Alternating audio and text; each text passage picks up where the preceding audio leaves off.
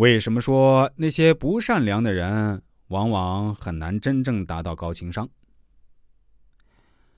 在我看来，我们真正要做好这些功课，首先我们一定要懂得尊重、照顾别人的情绪。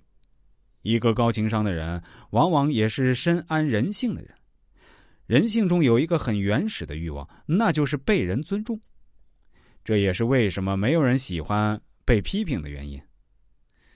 在与人相处的过程中，真正高情商的人往往都知道尊重别人，照顾到别人的情绪和面子。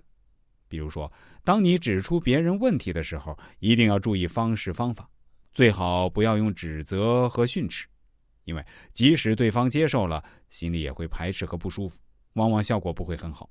不能真正解决问题，懂得换位思考，为对方着想，在说话做事之前，先站在对方的立场想一想：我这么说这么做，他会不会不高兴？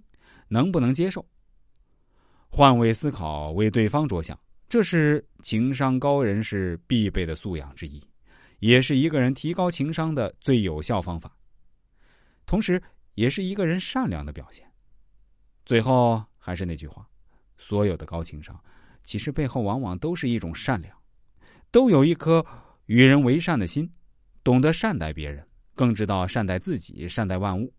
而一个虚情假意、靠伪善去博得别人好感、靠溜须拍马去混圈子的人，很显然，并不属于我们所讨论的高情商人士表现的范围内。